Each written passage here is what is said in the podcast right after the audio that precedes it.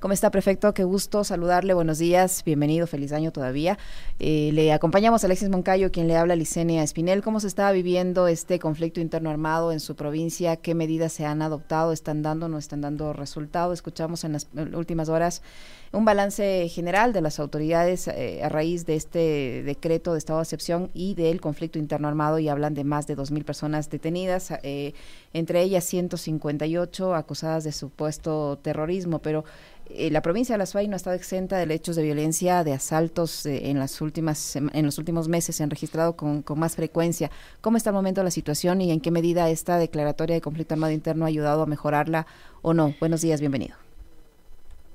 Senia, Alexis, un saludo muy cordial en esta mañana para ustedes. Eh, mis mejores deseos también en este 2024. Bueno, eh, es un momento muy complicado el que vive la parte entera, ¿no?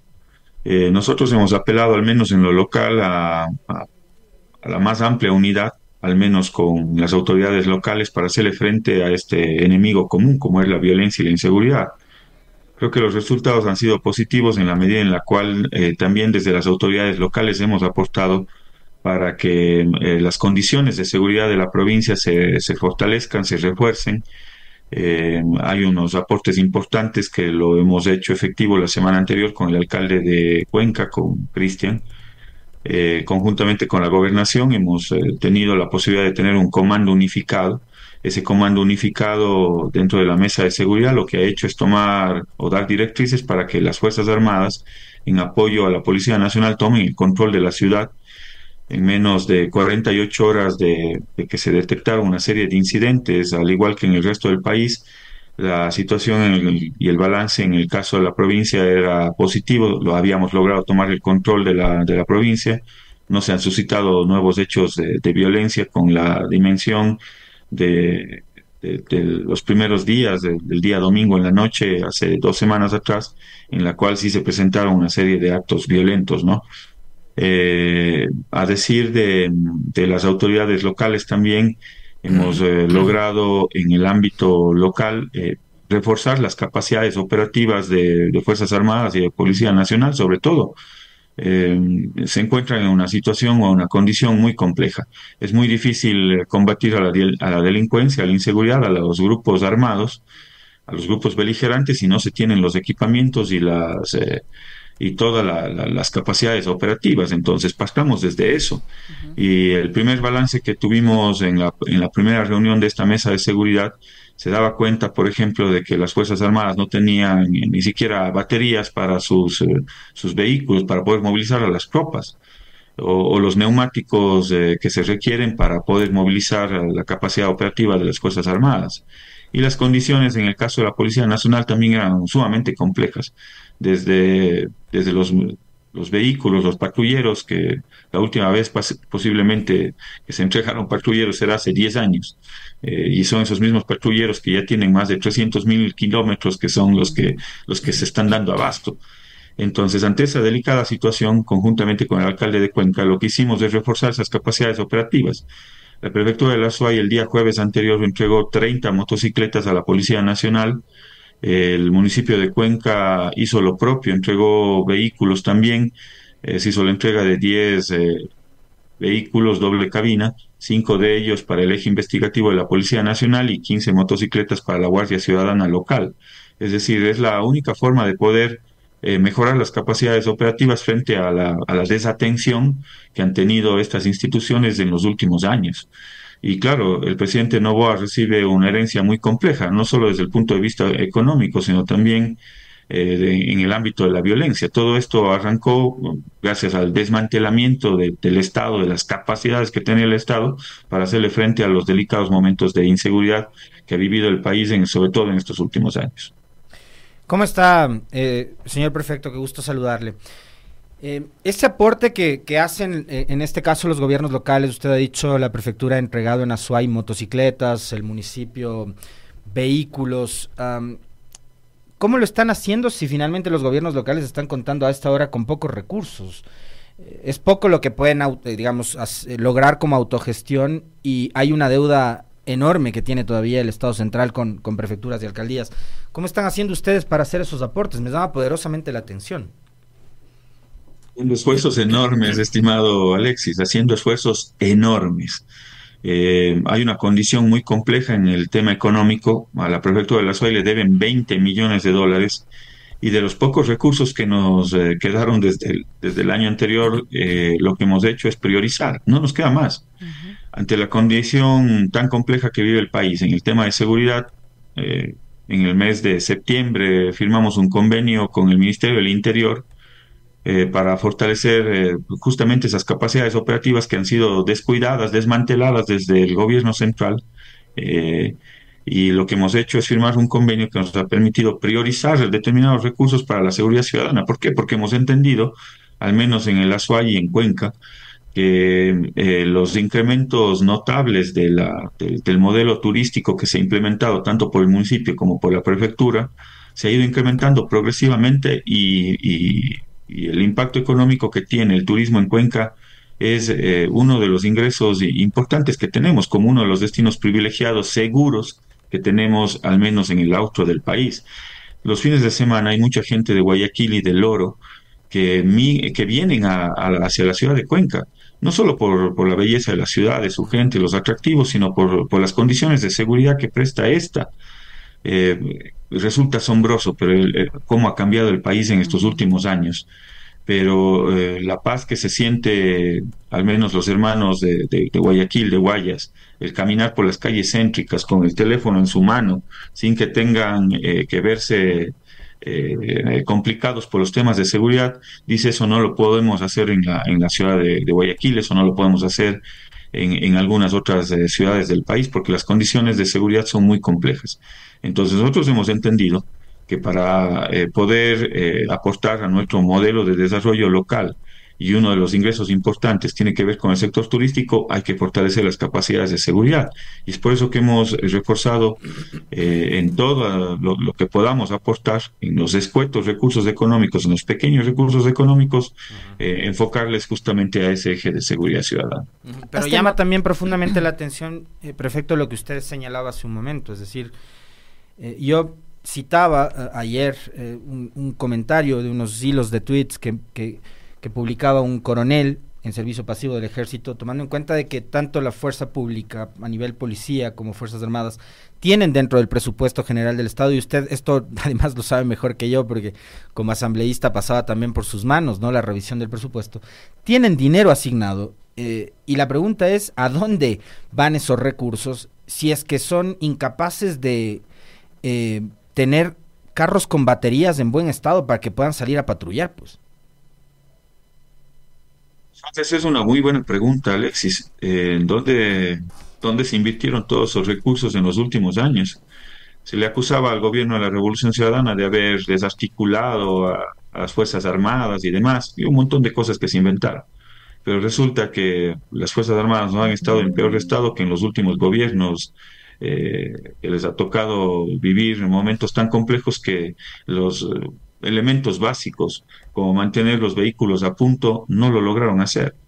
Eh, entonces, acá se tuvo que hacer una vaca con la empresa privada, una vaca entre comillas, para poder eh, nuevamente ponerles operativos a esos vehículos, porque tampoco desde el sector público, eh, primero por los procesos de contratación que tardan un, montón de tiempo y segundo porque tampoco tenemos los recursos económicos, no se pudo fortalecer esas capacidades operativas eh, inmediatamente de, de, Fuerzas Armadas. Entonces, ¿qué se tuvo que hacer? Recurrir a la empresa privada.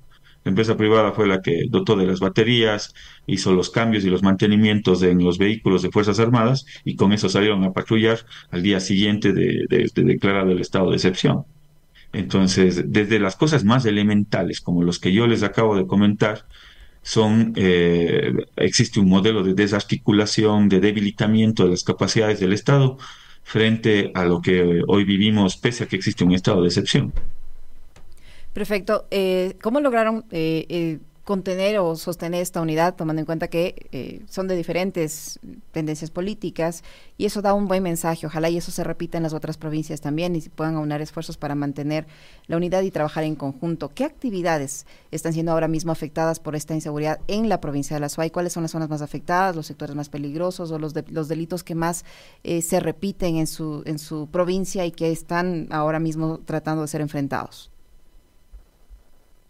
Eh, debo decirle, Yesenia, que mm, en el caso de la provincia de La Suárez las actividades prácticamente se han normalizado, salvo el tema de, de las clases que siguen en virtualidad por una disposición nacional.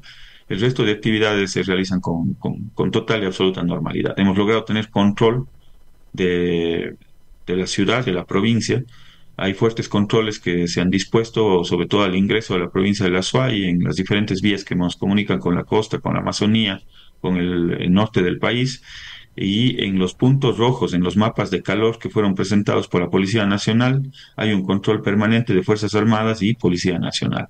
Es decir, se han, se han mejorado también las capacidades operativas de la policía con la entrega de, y la dotación de estos equipamientos, eh, lo cual ha hecho que la reacción sea totalmente inmediata.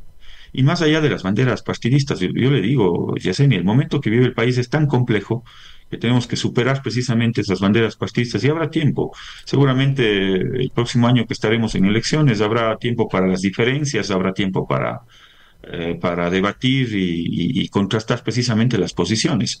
Pero este es el momento de la más profunda unidad frente a un, adver un adversario o un enemigo común. Uh -huh. Si no lo hacemos en una eh, una unidad absoluta, cobijados de un manto de unidad, es muy difícil que el Ecuador pueda salir eh, avante frente a estos eh, dolorosos momentos que estamos viviendo. Yo no me imagino cómo estarán las provincias más afectadas, eh, Esmeraldas, Los Ríos, eh, propio Guayas, frente a los indicadores de violencia. Entonces, se necesita un trabajo articulado. Hemos entendido con el alcalde de Cuenca que la única forma de poder eh, enfrentar a, esto, a, estos grupos beligerantes es en la más profunda unidad. Eh, nos toca sentarnos con el gobierno nacional, así lo hemos hecho, nos hemos sentado con el gobernador de la provincia para poder eh, apoyar y, sobre todo darle el respaldo para que se puedan dar una serie de directrices y que se tome control de la provincia, porque es la única manera de poder garantizar la seguridad y la paz de los habitantes en la provincia de la Sol. Perfecto. Eh, ustedes tienen la cárcel de Turi que se ha convertido también en uno de los tantos centros de privación de libertad en donde se han generado incidentes, amotinamientos y demás. Y hemos visto que, eh, digamos, todo arrancó con aquel operativo del 6-7 de enero, en donde se descubre que Fito se había burlado del Estado ecuatoriano, de todas las autoridades, y se fugó. Y no sabemos hasta ahora cuándo se fugó, con ayuda de quién, ni cómo. Eh, de lo que usted ha podido constatar ahora que está como prefecto al frente en la provincia de la Suay, ¿Cuáles son las condiciones de las cárceles de Turi y como parte de ese desmantelamiento que hubo durante el gobierno, que empezó desde el gobierno de Lenny Moreno y continuó con Lazo, eh, esa política de austeridad eh, que también, digamos, llegó hasta los hasta el sistema de rehabilitación social dejándolo en soletas. Que, por ejemplo, durante el 2023 el SNAI había ejecutado apenas 40% de su presupuesto eh, que además no es el presupuesto que se necesita para que las cárceles puedan funcionar de manera óptima. ¿Cuál es la situación y las condiciones en las cuales viven los privados de libertad en el Turi? ¿Por qué la cárcel de Turi también se ha convertido en un foco de inseguridad para Cuenca y para Suay?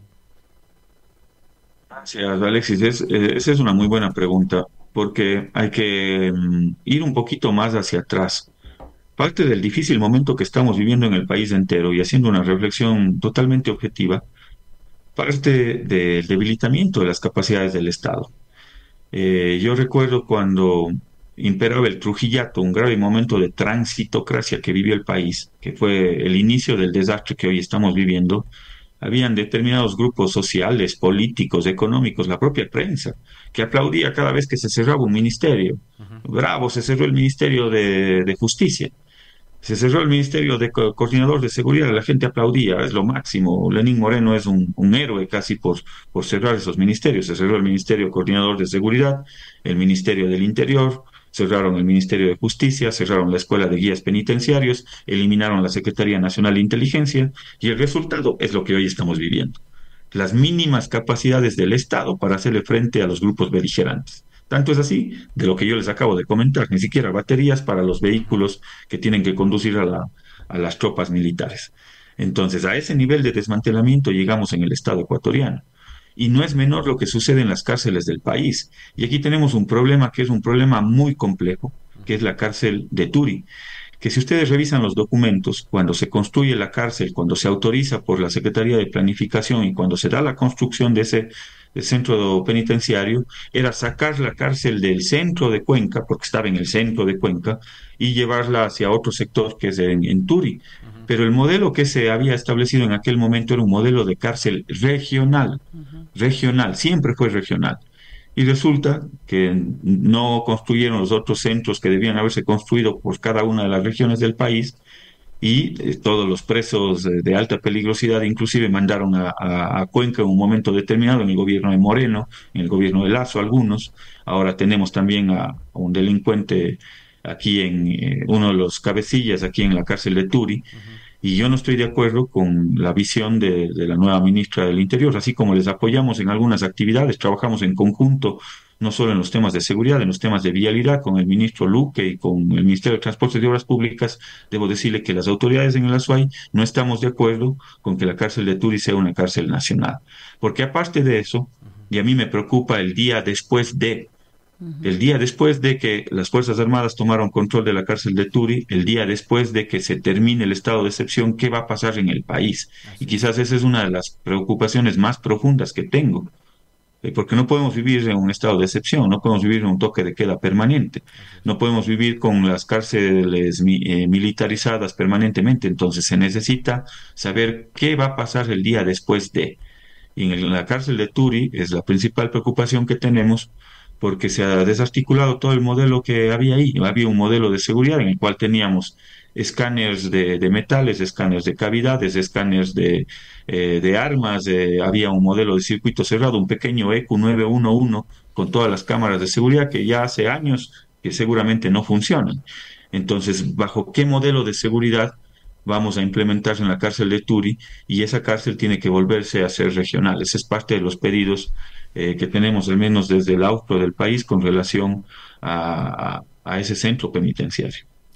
Eh, perfecto. el gobierno está eh, sugiriendo, está proponiendo y se está analizando en la Asamblea Nacional esta ley económica urgente para incrementar el impuesto al valor agregado IVA como una de las herramientas, dice el gobierno, para enfrentar los gastos que genera este conflicto armado interno, entre otros, porque también dice que es para pagar los sueldos del sector público y para que no se caiga la dolarización. Eh, en ese sentido, ¿cómo mira usted esta, esta propuesta del gobierno de incrementar en tres puntos el IVA para enfrentar todas estas eh, circunstancias? Primera reflexión es evidente que el gobierno de Lazo le dejó sin recursos en la caja fiscal y con una serie de deudas, empezando por los gobiernos locales. A las prefecturas nos, debe, nos debían 700 millones de dólares más o menos. Nos deben 700 millones más o menos. Eh, es necesario establecer ahí, eh, digamos, algunas condicionantes sobre las cuales se debería trabajar. La primera, eh, si es que hay una falta de liquidez en la caja fiscal heredada del gobierno anterior, es necesario tomar acciones. Eso nadie lo niega, nadie lo niega. pero ¿quién debe pagar esa factura? Quizás ese es el punto de discusión si el gobierno nacional plantea el incremento de un impuesto que no es un impuesto progresivo, es un impuesto que lo pagan todos los ecuatorianos, eh, independientemente de su condición económica, más allá de que algo se logró eh, eh, regular con, el pago, con, con la eliminación del pago, sobre todo en la canasta básica familiar, pero aún así sigue siendo un impuesto, no es un impuesto progresivo. Entonces, ¿Quién va a pagar la factura? Quizás esa es la pregunta de fondo. Y ahí las alternativas que les hemos planteado, al menos desde el Congope, tuvimos una sesión ah, antes de ayer y planteábamos una serie de opciones y alternativas que le permitan al gobierno nacional eh, eh, tener una, nueva recaudación o algo más de recursos que, aporten a la caja fiscal. Y ahí planteábamos, por ejemplo, que esa factura pueda ser pagada por aquellos sectores que han tenido, digamos, ingresos importantes, ni después de la pandemia eh, les ha costado muchísimo a algunos sectores poderse reponer. Es por eso que planteamos, por ejemplo, una contribución especial eh, a la banca que ha tenido utilidades extraordinarias eh, hasta en, medio de la pandemia. Entonces ahí planteábamos una contribución especial, planteamos que se pueda colocar un incremento en el impuesto de salida de divisas que podría llegar hasta el 6%, Con eso logramos dos objetivos. Primero, darles liquidez inmediata al gobierno nacional porque ni bien se incrementa ese impuesto, al mes siguiente usted ya empieza a recaudar. Y adicional a eso, eh, está evitando que salgan dólares de una economía dolarizada, justamente para proteger la dolarización. Planteábamos la revisión también de una serie de exenciones eh, que se dieron en el gobierno de Moreno y Lazo para determinados eh, sectores empresariales o determinados grupos de poder. En muchos de los casos habrán incentivos que funcionaron a cambio de la generación de empleo, pero hay una serie de incentivos que no funcionaron y que lo siguen manteniendo para determinados eh, grupos económicos. Entonces hagamos una revisión. Los que funcionan, los que funcionaron, mantengamos. Y los que no funcionaron, hay que eliminarlos, pues. Entonces, eh, quizás ahí el costo de esa factura eh, va a ser menor precisamente para los sectores de clase media, los sectores de la clase trabajadora del país. Nadie está en contra de que, de que se tenga que hacer una, una revisión de los ingresos que tiene que tener el Estado y los ingresos de la caja fiscal luego del difícil momento en el cual le dejaron el país al, nuevo gobierno. Lo que tenemos que ponernos de acuerdo es cómo distribuimos esa carga de esa factura para que los menos golpeados precisamente sea la clase trabajadora, la clase obrera y eh, la clase media del país. Por ejemplo, desde el Congope y en su condición de prefecto, eh, me imagino habrá respaldado esa iniciativa eh, está el incremento del ISD a seis puntos, la eliminación de algún tipo de exenciones tributarias o de incentivos, como suelen llamarles, a sectores más privilegiados, que la banca, por ejemplo, también se ponga la camiseta para usar la frase esta eh, prefabricada de la ministra Palencia. Pero el golpe al momento de subir el IVA, usted, digamos, de alguna forma discrepa con la visión de Esteban Torres, del viceministro del Interior, o de gobierno que dice que los más pobres no se van a ver afectados? Totalmente, totalmente. Bueno, si hay una factura de 1.300 millones de dólares, es, es cuestión de ponernos de acuerdo. Eh, cuando es para determinados sectores pudientes los llaman incentivos desde los términos. Cuando es para los pobres ahí les llaman eh, les llaman subsidios o les llaman eh, sí subsidios. subsidios. Entonces, desde los nombres son peyorativos. Entonces, revisemos en dónde tiene que caer la carga eh, de esa factura. Yo creo que si es que le cargan al IVA, va a caer o a recaer en los sectores de la clase trabajadora, en la clase media y en la clase pobre de este país. Si es que, si es que la necesidad de recaudación es de alrededor de 1.300 millones de dólares, bueno, pongámonos de acuerdo si es que hay una contribución a las utilidades extraordinarias que ha tenido la banca, que contribuyen, pues, que contribuyen al país.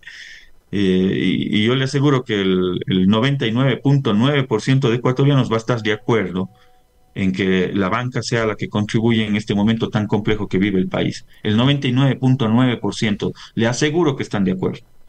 Si es que usted le plantea al pueblo ecuatoriano que se haga una revisión de las exenciones tributarias, que no han funcionado a cambio de la generación de empleo que se ofreció en el momento en el cual estaba Moreno al frente de los destinos del país, a determinados grupos económicos les dio una serie de exenciones, de incentivos, les dio, incentivos. Veamos si es que esos incentivos funcionaron. Si no funcionaron, hay que eliminarlos, pues, estimado Alexis. Y yo le aseguro que la gran mayoría de ecuatorianos va a estar de acuerdo.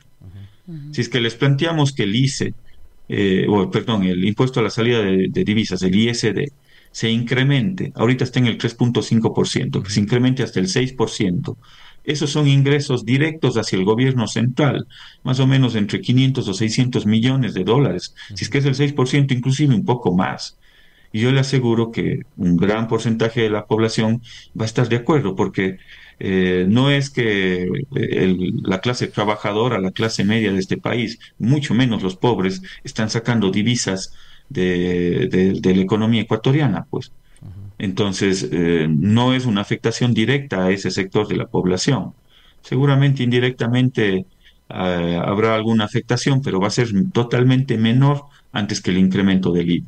Entonces, ese tipo de acciones a mí me parece que son eh, una propuesta alternativa frente a la necesidad de recursos económicos que, insisto, nadie la desconoce. Nadie desconoce que la caja fiscal está vacía y, nadie desconoce que se necesita generar una serie de ingresos adicionales a las arcas del Estado. lo importante es ponernos de acuerdo cómo y en el cómo le estamos dando por lo menos tres, cuatro alternativas desde el Congope que creo que son viables y que creo que se pueden al final del día eh, pasar una factura eh, menos fuerte, sobre todo a las clases que menos tienen, a las, a las clases económicas menos privilegiadas del país.